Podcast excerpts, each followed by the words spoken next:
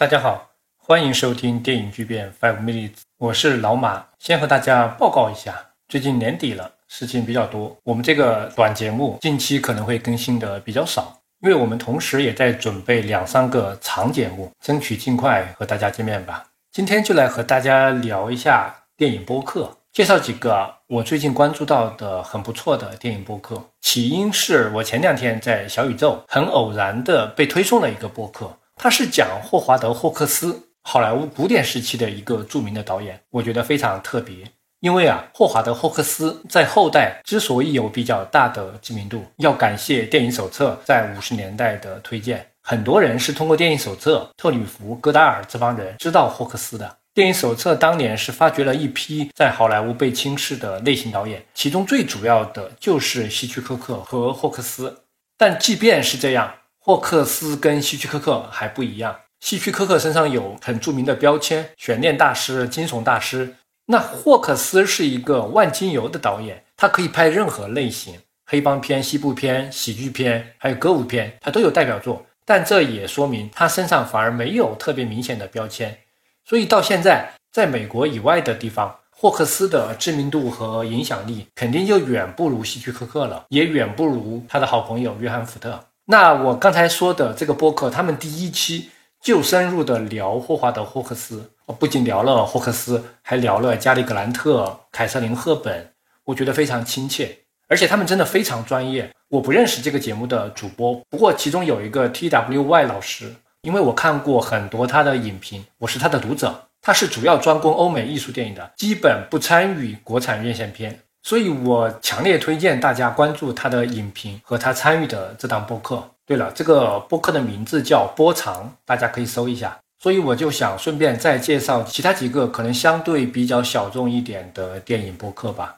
有一个叫话外音。这个播客的所有的参与者，我看基本都是博士或者博士候选人，每个人都有一定的学术背景，所以他讨论电影的角度是比较偏向于学术化、学院派的，和我们一般的野路子是有很明显的区别的。他也确实有一点门槛，但是如果你想了解学院派是怎么讨论电影的，可以听听看。还有一个叫赶场。这个是我之前就关注到了，其实这个播客人气挺旺的，完全不需要我介绍啊。它的定位又跟前面讲到的这两个完全不一样，他就是像这个名字说的，关于两个影迷到处参加电影节看电影的一些经历，也包括攻略。他们是把看电影从爱好变成了一种职业性的行为，就聊到了很多去平遥、去釜山、上海、戛纳，还有香港、北京参加电影节的经历。甚至他们也邀请了电影节的策展人，还有研究电影节的学者来探讨电影节的组织和选片。我们大部分影迷可能也没有机会满世界去那么多电影节，但是看一下别人的经历也是不错的。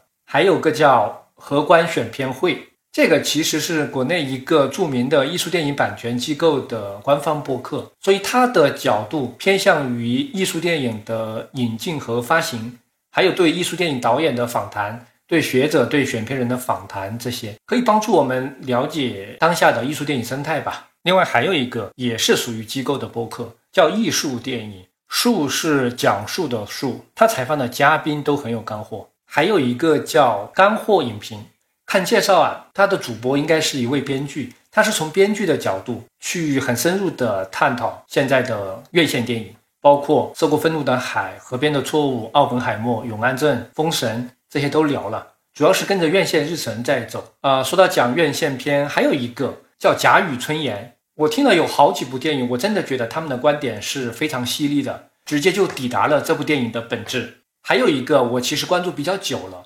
叫油尖旺午夜场，他们的订阅者也非常多，本来也是不需要我介绍的，他的主播都是有香港电影圈的工作背景的业内人士。播客的内容经常是会聊到剧组工作当中的一些酸甜苦辣，有好几期讲副导演的，讲编剧，还讲美术，讲制片人，都很有意思。还有一个叫絮语平原，絮语就是絮絮叨叨说话的意思。这个主播他用了五六个小时来讲日本新浪潮，这种精神就真的非常令人佩服。还有东郊有密林，是一位女性主播，我觉得什么都好，就是最近已经停更了。然后呢，还有几个，因为我认识主播，也放一起说一下。一个叫硬影像，这个是一个非常老的播客，主播是电影导演罗登和摄影师罗潘，他们兄弟俩。这个播客可能对一些听众来说不是很友好啊，因为它真的就是纯闲聊，两个人坐下来，好像有时候还倒一杯酒，我听到有喝酒的声音，两个人就开始漫无目的的聊天，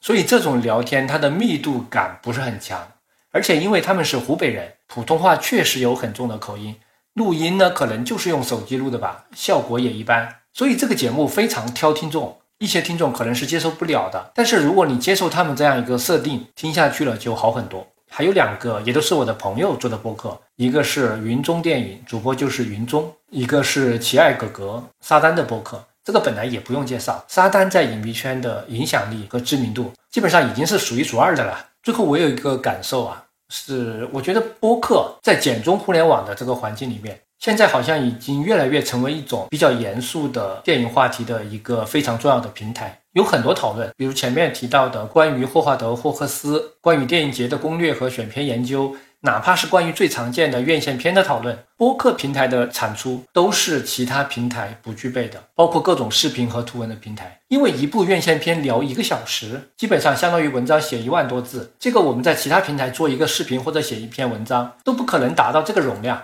所以播客啊，现在确实正在成为一个关于电影的深度内容的平台。我真的很期待，就是围绕播客是否有可能在将来形成一种新的影迷文化，就跟在豆瓣上、跟在或者别的其他平台都不一样的影迷文化。然后还有一点也很有感触，就是很多播客内容确实很好，但是播放量未必很高。这个一方面可能跟平台的推荐机制有关系，现在平台还不是像抖音、小红书那样会给每个人导流。而且听感也确实是一个问题。我之前对听感是什么一点概念都没有，后来慢慢有一些了解。基本上一个规律就是，那些订阅用户多的播客、受欢迎的播客，几乎肯定是听感好的，录制质量好，互动效果好，语言表达好，因为他们都很专业。那有很多不是那么热门的播客，其实内容也很好，只不过听感没有那么好，可能有一些表达或者录制上的短板，那怎么办？主播当然可以继续改进。作为听众的话，有的时候也可以适当放低一点要求，